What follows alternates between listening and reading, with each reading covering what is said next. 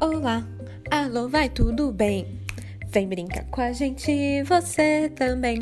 Você sabe quem somos? Será que não? Pois se não sabe, preste muita atenção. Com muita atenção, você está no Café com Crime, um podcast onde, além de cantar músicas infantis que ninguém conhece, você também escuta histórias de crimes. Aqui você pode ser o aficionado por crimes reais que você é, sem julgamentos. Alô, olá, alô, vai tudo bem? Gente, essa introdução eu fico me sentindo muito blogueirinha, fazendo aquelas intros forçadas, sabe? Super internetês, do tipo, como vai você? Oi meninas, tudo bom? Sabe essas coisas assim? Mas não é, eu juro. É que essa musiquinha que eu cantei para vocês vem sempre na minha cabeça. Era uma musiquinha que eu escutava quando eu era pequena. Era da turma do nosso amiguinho. Era mega brega, mas eu adorava. Achava super legal. E aí, assim, né? É, é assim que a gente começa, com coisas de quando a gente era pequena. Que nem essa frase: Você gostaria de entrar e tomar uma xícara de café? Né? Porque quem nunca assistiu Chaves? Mas, vamos lá? Bora tomar uma xícara de café? Escutar umas histórias de crime? Gente, antes de eu entrar de cabeça no crime dessa semana, alguns de vocês me pediram umas indicações de livros lá pelo Instagram. E, aliás, se você ainda não seguem, é o arroba café com crime. Eu vou ser sincera, eu tô bem atrasadinha na minha leitura, mesmo agora durante a quarentena, mas eu adoro livros, eu adoro ler, eu adoro tudo que tem histórias maneiras. E aí, eu recomendei uns livros para quem me pediu e eu quero compartilhar aqui com vocês, porque, né, sei lá, se alguém aqui é tímido, não quis ir lá perguntar e tal, Aí eu vou falar um, se vocês quiserem ler aí durante a quarentena de vocês. Esse livro eu li ele há algum tempinho já, ele não é nada novo, mas é aquela história que grudou na cabeça e aí sempre que alguém pede recomendação de livros de crimes ou que tenha coisas a ver, eu lembro desse. Ele chama A Verdade sobre o caso Harry Cabert, que foi escrito por Joel Dicker. É, essa história tem duas coisas que eu gosto muito. Uma é sobre um escritor e dois é sobre crimes. A sinopse é mais ou menos assim. O Marcos é um escritor que virou best-seller muito rapidamente e ele se dá de cara com aquela síndrome muito temida dos escritores e de todos os criadores de conteúdo, que é a página em branco. Acabou as ideias, acabou, não tem mais. Foi aquela uma sorte e tal. E ele entra em desespero porque ele tem um prazo para escrever o próximo livro. O agente dele tá enchendo o saco dele, a editora tá enchendo o saco dele, mas não sai nada da cachola.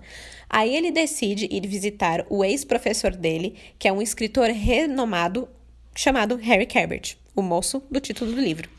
Acontece que enquanto ele está lá sendo mentorado pelo Harry, encontram o corpo de uma jovem de 15 anos enterrado no quintal dele.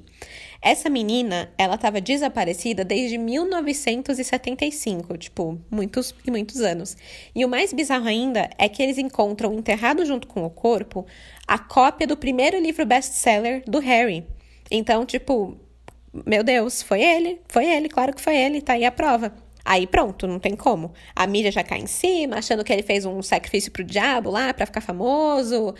Mas, assim, fica muito louco. Porque o Harry, ele acaba admitindo que ele tinha um caso com essa menina. E na época a menina tinha 15 anos e ele era bem mais velho. Então é uma parada meio lolita, sabe? E aí, no meio dessa confusão toda, tá lá o Marcos tentando salvar o amigo da cadeia, investigando todo o passado, vai seguindo as pistas deixadas pelo Harry. E a parada fica muito louca. E além disso, ele está tentando escrever o próprio livro, que ele tem lá o deadline dele. E ele fica tentando responder três perguntas que estão, obviamente, conectadas. Quem matou a garota? O que, que aconteceu em 1975? E como que ele vai escrever o livro dele, que precisa ser bem sucedido. Como eu falei, esse livro foi publicado há um tempo atrás já, não é nenhuma novidade, mas é um dos livros de crimes que eu mais curti ler, que super ficou na cabeça. Então, para quem está nessa missão aí de leitura durante a quarentena, eu super recomendo. É, outra coisa que rolou lá no Instagram, o arroba Café com Crime, e também no Twitter, o Café C Crime, é, foram correções. Sim, amados e amadas, sou errada, sou errante, sempre na estrada, nunca, nunca, jamais confiante. Então eu vou estrear aqui hoje o quadro Puxão de Orelha, começando com um erro apontado pelo Rafa underline Bas 96 lá no Twitter. Ele chamou atenção por um comentário que eu fiz sobre os canibais de Garanhuns Começando pelo nome da cidade que eu falei, Guaranhuns, e não Garanhuns. Então, reprovei miseravelmente em geografia aqui. É, outro ponto é que eu falei que o crime ele foi em 2018, mas ele me corrigiu, porque foi antes disso. O julgamento que foi em 2018, mas o crime mesmo foi lá para 2014, 2012. Já não lembro mais a data que ele me falou, mas eu falei errado e tô aqui errando de novo. É, a outra chamada de atenção, quem fez foi a arroba Sara Lide, lá no Instagram. Mas esse puxão, puxão de orelha, ele vai mais pro Museu do Crime de São Paulo do que para mim, tá? Porque em uma das fotos que eu postei sobre o crime da mala, que foi o episódio anterior, né? O corpo na mala. É, eu postei uma imagem do busto do, do Giuseppe Pistone com a foto de uma mulher atrás que lá na legendinha do Museu do Crime está escrito que é a Maria Féia, que foi a vítima de Pistone. Porém, a Sara Lide identificou que, na verdade, a foto é de Olga Benário. Pois é, gente, eu também não sei porque ela, uma militante comunista alemã de origem judaica, que tem toda uma outra história muito louca por trás, não sei o que a foto dela está fazendo no Museu do Crime, atrás do busto do Giuseppe Pistone, na exposição sobre o crime da mala. Então fica aí o mistério para vocês, crimezeiros, descobrirem tá bom? Mas bom, chegou a hora de você dar um gole no seu cafezinho e sentar que lá vem a história. O caso de hoje é um que me deixou muito curiosa por se tratar de um crime de honra. De acordo com a minha melhor amiga, a dona Wikipédia, um crime de honra consiste no assassinato de um membro de uma família por se considerar a sua conduta imoral e nociva para a honra familiar ou para os princípios de uma comunidade ou de uma religião. Então vamos lá, como que isso era colocado em prática? Bom, a gente tem um, eu vou colocar bem entre aspas, um mito, né? Porque acontecia, mas não é exatamente isso. É, no tempo do Brasil colonial e até no início da nossa república, que o marido ele tinha o direito, sim, o direito de matar a mulher caso é, pegasse ela adulterando ou suspeitasse de uma traição. Então, assim, bastava um boato para ferir a honra dele, é, para ele sentir que tinha o direito de cometer um crime, como um assassinato, e ele poderia possivelmente passar ileso, não ser punido por isso. Para vocês terem uma ideia, o Código Civil de 1916 dava às mulheres casadas o status de incapazes. Incapazes capazes. Elas só podiam assinar contratos para trabalhar fora de casa se elas tivessem uma autorização expressa do marido e parecia que elas meio que pertenciam literalmente a ele. Eles tinham que ir autorizando as coisas que podiam ou não fazer. Portanto, se de alguma maneira elas ferissem a honra, quebrassem esses contratos, tivessem uma conduta imoral, nociva contra o marido e tudo mais, elas poderiam ser assassinadas assim tranquilamente. Bando de filho da puta, né? Mas calma, não é exatamente assim. Por isso que eu falei no começo um mito. Não é que eles poderiam matar e tava tudo bem. Ainda seriam julgados, mas poderiam usar essa, essa cláusula da lei como parte da defesa e possivelmente saírem ilesos. É, eu dei uma lida no para entender direito da Folha de São Paulo, porque eu não manjo nada de lei, para entender o que, que é realmente esse crime de honra. E aí lá estava falando que no antigo Código Penal brasileiro, que vigorou entre 1890 e 1940, era previsto que se excluía a ilicitude dos atos cometidos por pessoas que se acharem em estado de completa privação de sentidos e de inteligência no ato de cometer o crime. Basicamente, está falando que não era considerada criminosa a pessoa que cometesse um crime quando estava em um estado emocional alterado, ou seja, Tô putíssimo fazendo barraco porque vi minha mina piscando pra um gatinho na balada. Aí a balada inteira tá me olhando, tá vendo lá os chifres nascendo em câmera lenta, assim, na sua testa. Né? Tá virando um belo de um alce no meio da balada, você tá puto. Aí você vai lá pra. pra recuperar sua honra, porque ela tá sendo ferida em público, e aí você vai lá e você bate na mina, maltrata, mata a pessoa. É esse artigo do antigo Código Penal que podia ser usado por alguns juristas para justificar a legítima defesa da honra da pessoa, né? Então é tipo uma legítima defesa, mas não é físico, porque você não está sendo ameaçado fisicamente, mas a sua honra está sendo ameaçada. Entendeu? Tá tudo certo? Fez sentido? Não, né? Porque essa porra não faz sentido mesmo. Mas era assim que acontecia antigamente. E aí o interessante do caso que eu vou contar hoje é que esse crime de honra, ele não foi cometido por um marido, e sim por uma mulher. Ela matou um homem para recuperar a sua honra, e isso, meus caros crimezeiros, era algo que não acontecia nunca. Esse é o crime da Galeria de Cristal, protagonizado por Albertina Barbosa. Vamos começar do começo? São Paulo, 1904. Um período onde a música mais tocada do ano era uma melodia em flauta chamada Amor Perdido. Sente o clima.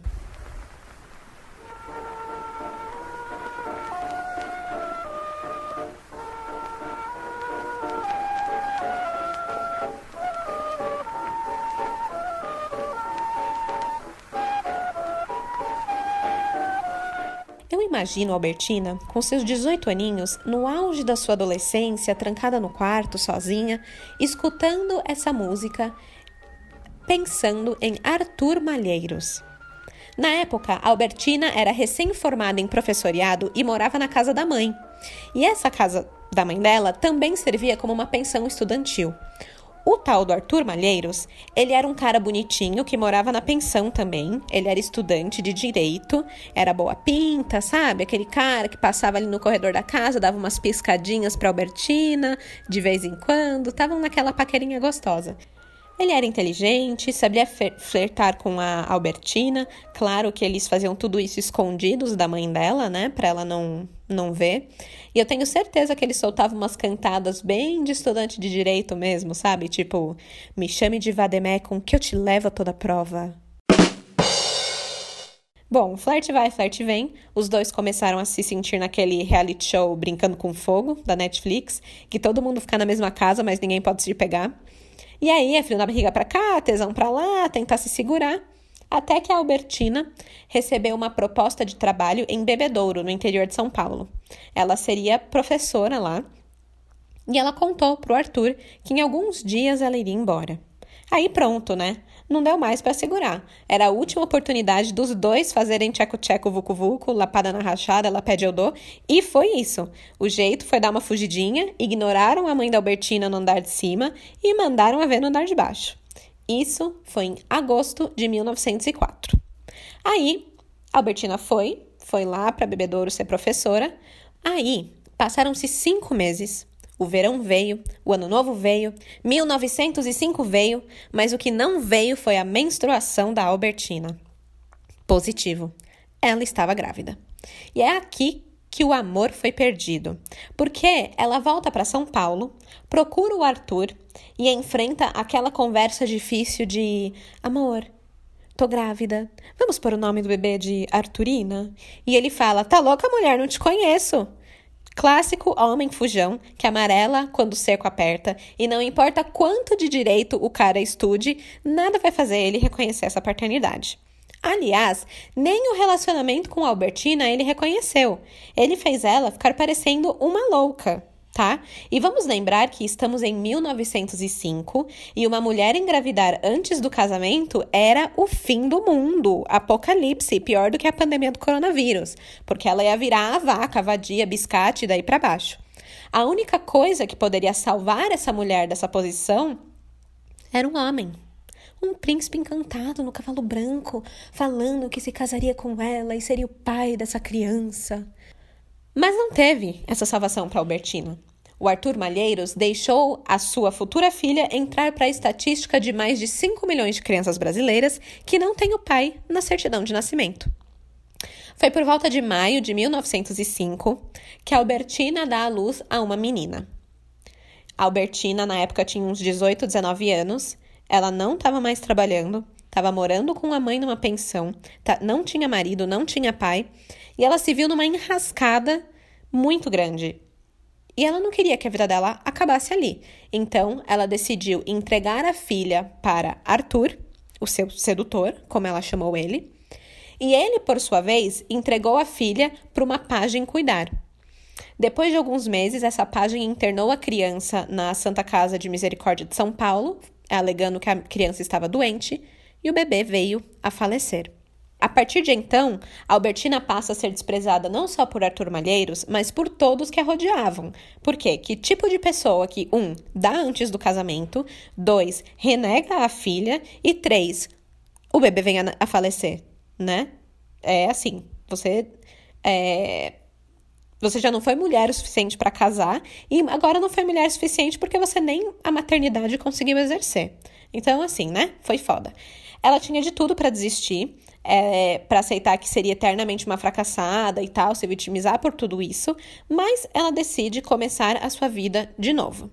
Com o seu coração partido, cantando a musiquinha do amor perdido, com uma alma pesada, porque imagino que não deve ter sido nada fácil tomar a decisão que ela tomou de dar a filha para Arthur, ela vai, faz suas malas e muda para Altinópolis, que é uma cidade no interior de São Paulo que fica próximo de Ribeirão Preto. Lá, ela consegue um emprego como professora e começa a sua vida do zero. Mas é claro que ela continuou escutando Amor Perdido e remoendo que aquele filho da puta do Arthur fez com ela. Pois é. Albertina era uma pessoa vingativa e ela era daquelas pessoas que espera para comer o prato frio. Bom, mas nos próximos anos posso dizer que as coisas se acalmaram um pouco. Ela era uma mulher independente já no início do século XX, o que era uma raridade. Ela morava sozinha, tinha seu próprio emprego, se sustentava e as coisas pareciam ir bem. Ela até conheceu um novo amor, um homem chamado Elisiário Bonilha. Ele também era professor e eles tinham essa paixão por ensinar, por aprender, carregavam esse carinho, né, que os professores normalmente têm, e logo ficaram noivos. Porque, né, eu não consigo entender por que que nessa época era assim, te conheci, tô apaixonada, noivo, casou, pum, pronto, acabou. É tudo muito rápido. E, nossa, sempre dá merda. Bom, claro que toda história aqui dá merda, né? É, o problema do logo, né, que eles logo ficaram noivos, é que você nunca conhece alguém logo desse jeito. Então, por mais que você tenha várias coisas em comum, a Bertina deixou de contar tudo do passado dela para ele. Ele não sabia da filha que morreu, não sabia do Arthur, não sabia de nada. Assim, talvez ela não tivesse pronta para lidar com essa ferida que ainda estava ali aberta. Mas, né, querida? Tem coisa que você não deixa de contar para a pessoa.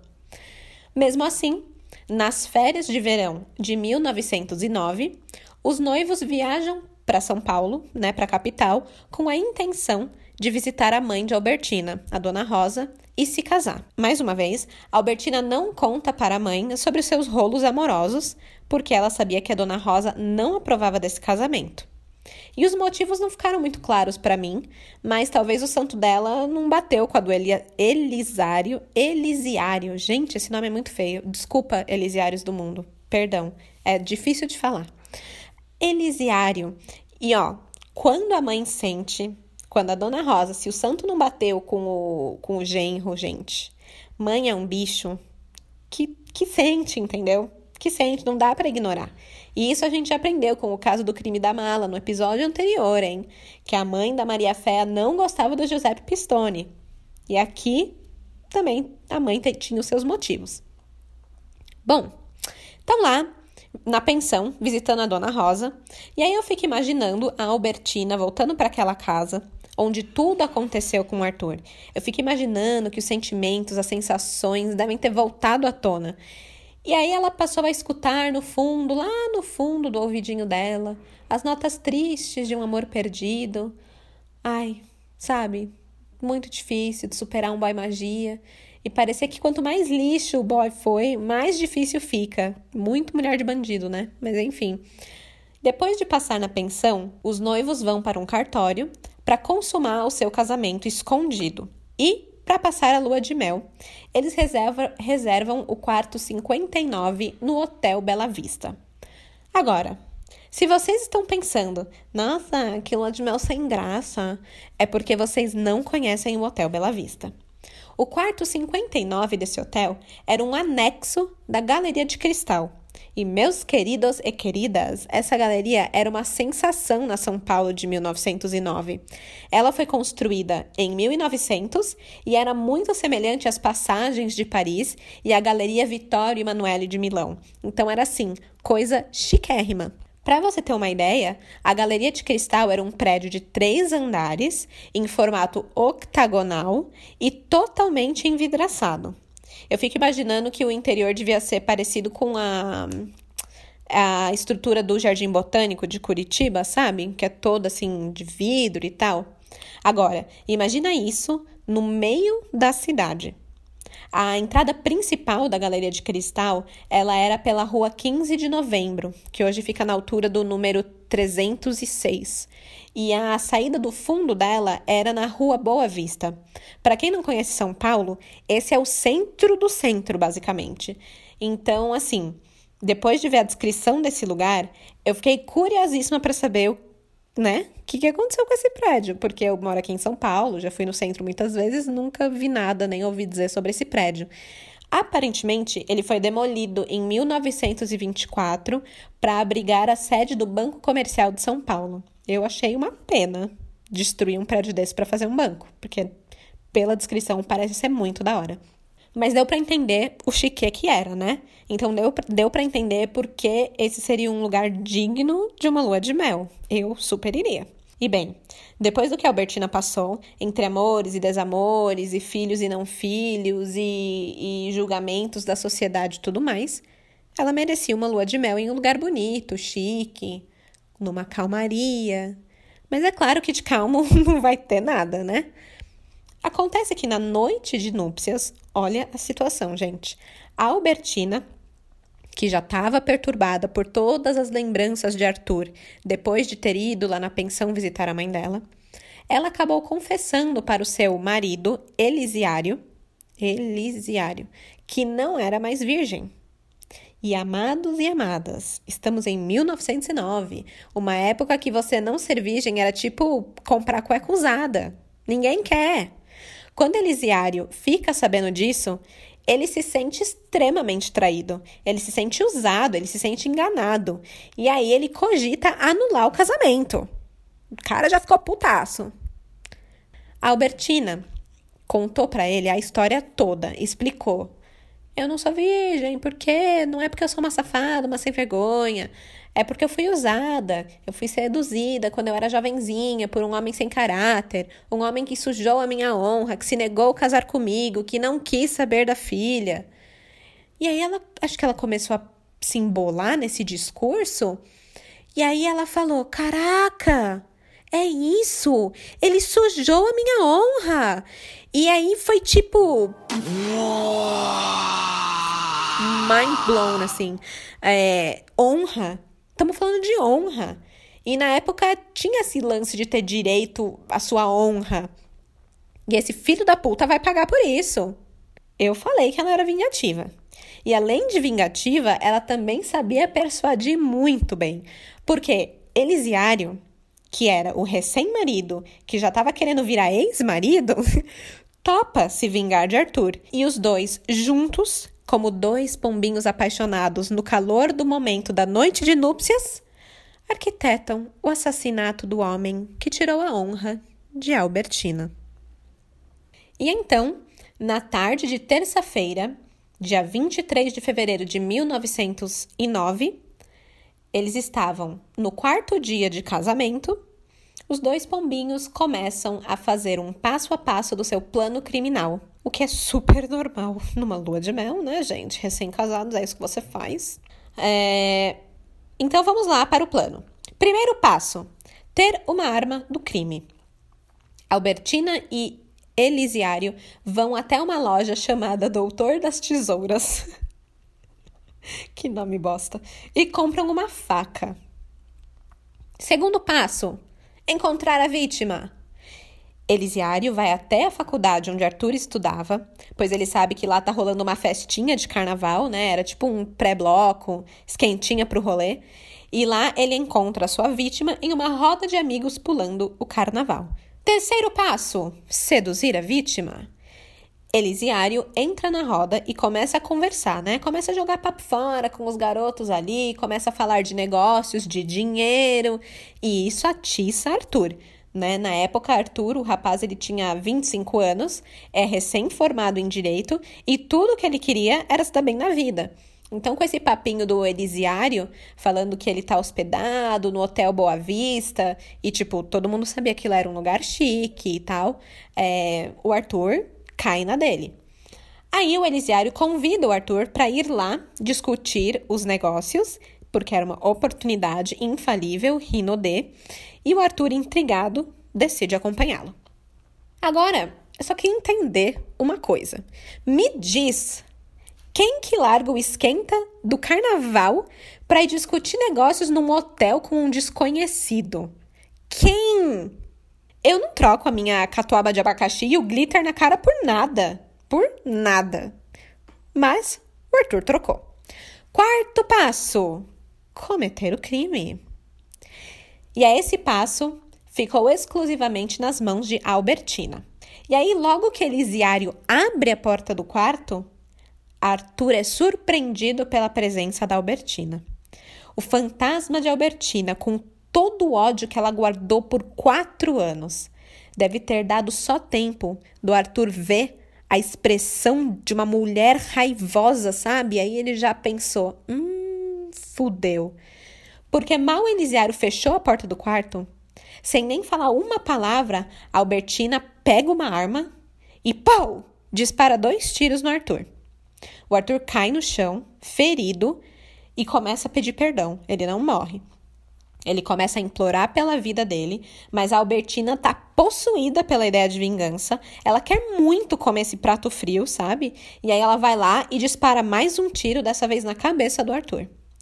Por algum milagre, depois de três tiros, o Arthur continua vivo e, percebendo os sinais vitais do corpo dele, a Albertina pega lá a faca que ela comprou no Doutor das Tesouras e acaba apunhalando o rapaz no intestino, causando um sangramento que o leva à morte.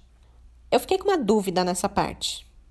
Por que caralhos ela comprou uma loja, uma tesoura, ô oh, cacete, uma faca na loja Doutor das Tesouras se ela tinha uma arma? Eu não entendi até agora por quê, mas Ok, é o que eu vi aqui online. Bom, vamos lá. Quinto passo do plano do crime: esconder as evidências do crime, né? Óbvio, tem que ter esse passo. Onde você já se viu alguém planejar um crime, um assassinato e não planejar esse passo? Esse passo não entrou para o planejamento de Albertina. Na verdade, ela não estava nem aí para ocultar o crime. Ela queria mais é que soubessem que ela havia redimido a sua honra, que ela tinha assassinado a pessoa que teve uma conduta imoral e nociva contra a sua pessoa. Então, para ela, o quinto passo do crime, cometido lá na Galeria de Cristal, era muito simples: contar para a polícia. Por isso, minutos depois da morte de Arthur, Elisiário vai na sacada do quarto do hotel e chama um policial que está fazendo ronda ali pela rua. Era o PM Antenor Bolina. Ele vê o Elisiário chamando ali da varanda, ele entra, ele recolhe a denúncia e, surpreendentemente, Albertina conta na maior tranquilidade. Convida o policial para entrar no quarto, olha aqui a cena do crime, vai até explicando para ele o que, que aconteceu e falou: Este é um crime de honra. Tipo, ela estava muito tranquilona de que ela estava coberta de razão. Agora, imagina você ser esse policial, o Anteonor Bolina, onde você entra na cena do crime, o assassino tá na sua frente e ele tá tipo: Oi, seu polícia, eu matei esse moço aqui, ó, mas ele mereceu, viu? Ele fez meu coração sofrer muito. Eu sofri por quatro anos por causa desse desgraçado. Tá tudo bem, né? Agora eu posso ir pra casa, né? Você limpa esse sangue aí, né? Porque eu não vou mais me sujar, não. Aliás, ó, já tô com um pedaço de intestino aqui entre os meus dedinhos. Uh, acho que é cocô. Nossa, vou lá, seu polícia, vou lavar a mão. Beijo, tchau. Tipo, é óbvio que o policial não. Ai, que ridículo. É óbvio que o policial Antenor Barbosa prendeu os dois na hora. Apesar da defesa é, que eles apresentaram ser de um crime de honra, ele não quis saber, né? Ele até tentou refutar essa alegação de crime de honra, afirmando que a Albertina e o Elisiário, eles já tinham consumado o matrimônio, ou seja, vucu vucu, lapada na rachada, antes do casamento. E, portanto, eles nem tinham honra nenhuma. Não é culpa do Arthur que ela não tem honra. É... Só para você ver como era a sociedade da época, né? Mas isso caiu por terra, ele não conseguiu comprovar isso. Um, e aí começa mais uma bizarrice desse caso.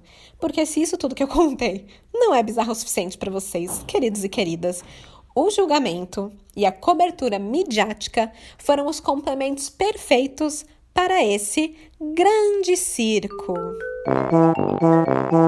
Senhoras e senhores, meninos e meninas, bem-vindos ao julgamento da réu confessa Albertina Barbosa. 28 de junho de 1909 é o primeiro dia de julgamento e a ré é considerada inocente por unanimidade de votos. É isso aí, meninada, inocente que nem uma esposa carente.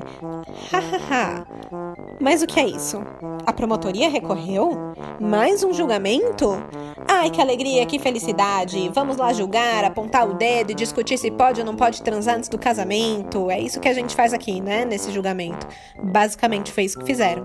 Agora é 26 de janeiro de 1910, ou seja, quase seis meses depois. Outro julgamento e a ré é considerada culpada.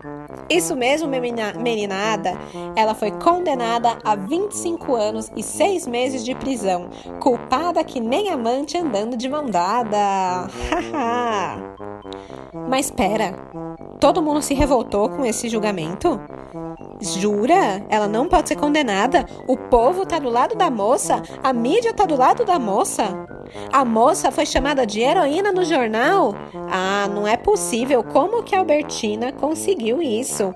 Não, não vai ser culpada. Vamos pro julgamento de novo. Vamos lá, senhoras e senhores. Mais uma rodada de atirem a pedra na Albertina. Quem vai atirar? Quem vai atirar?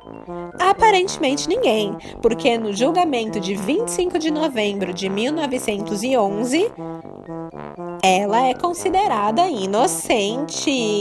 E aí a senhora Albertina é absolvida, que nem. Esqueci de escrever uma rima para isso. É absolvida que nem uma privada entupida. Não tenho rima para isso. Acabou, chega, sai daqui, música de palhaço. Mas é isso, minha gente. O caso foi um vai e vem desgraçado. Grande parte disso foi por conta da repercussão midiática que aconteceu nesse caso. Como eu falei no começo, apesar do crime de honra ser algo. Não, eu não vou falar que é comum ser praticado nem nada do tipo, mas tinha essa lacuna na, no Código Penal, ele era sempre protagonizado por um homem que reclamava a sua honra sobre uma mulher que tinha cometido algum adultério.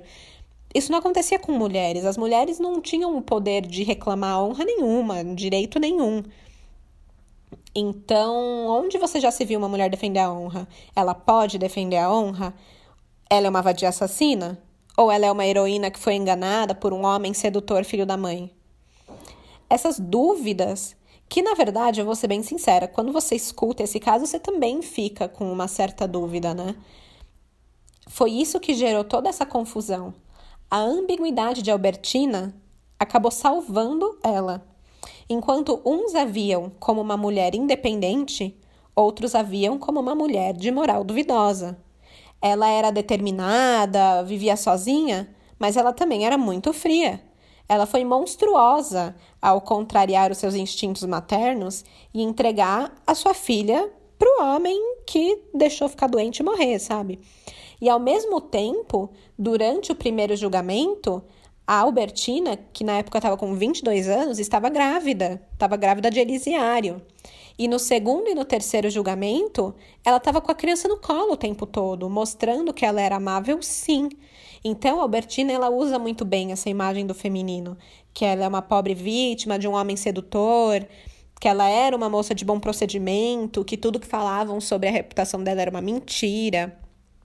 Aliás, ela conseguiu muitas declarações por escrito de autoridades do interior de São Paulo, onde ela morava, como fazendeiros, inspetores escolares, policiais e afins, é, afirmando que ela era uma boa moça, que ela estava disposta a levar a defesa da honra dela ao extremo até levar a, o seu ofensor à morte, que no caso foi Arthur. Essa divisão causada por Albertina é, torna ela uma figura difícil de ser julgada, principalmente quando a mídia, em especial a carioca, dava lugar de fala para ela. Sim, gente, Albertina, uma mulher que estava sendo julgada por assassinato a sangue frio ali, ela nunca contestou que ela fez aquilo. Ela discutia publicamente o seu caso nos jornais. E também ela ela falava uh, como que eu posso dizer isso? Ela falava para mulheres vítimas de sedutores a ponto de se oferecer para contribuir em uma eventual reforma do Código Penal, para punir esses infratores com penas mais longas. Então ela tinha uma, uma figura pública, ela virou depois do assassinato, sabe?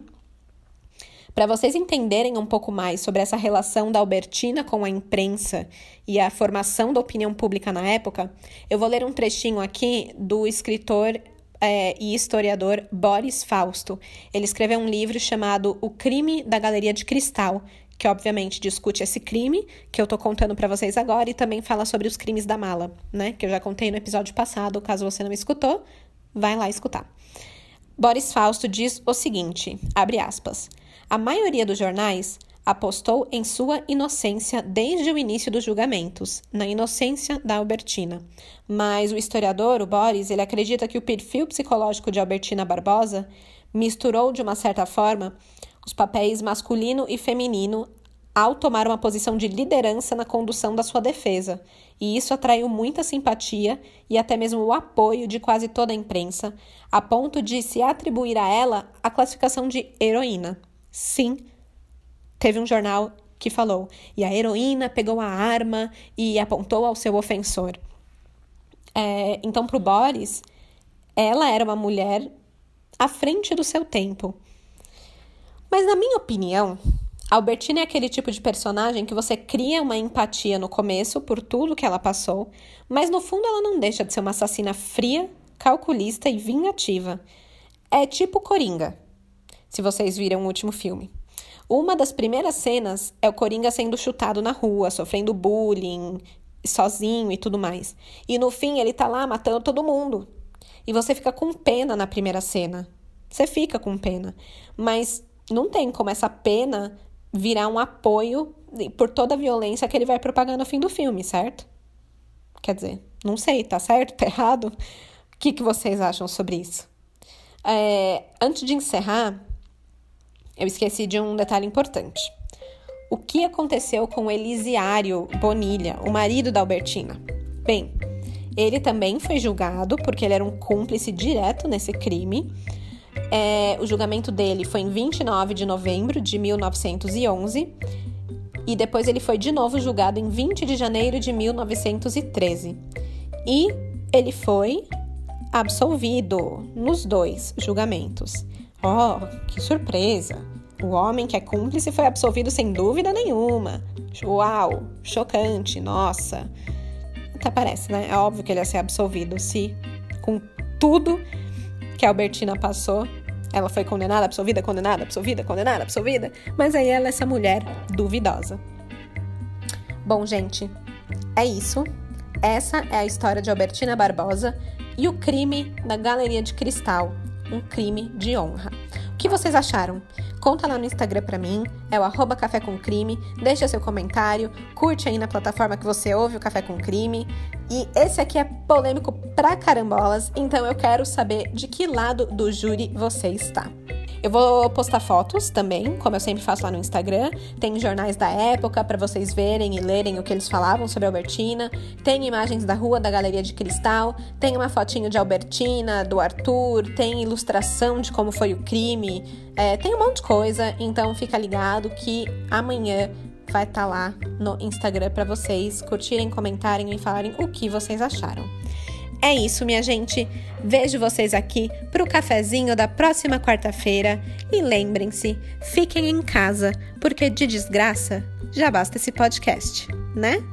Tchau, tchau!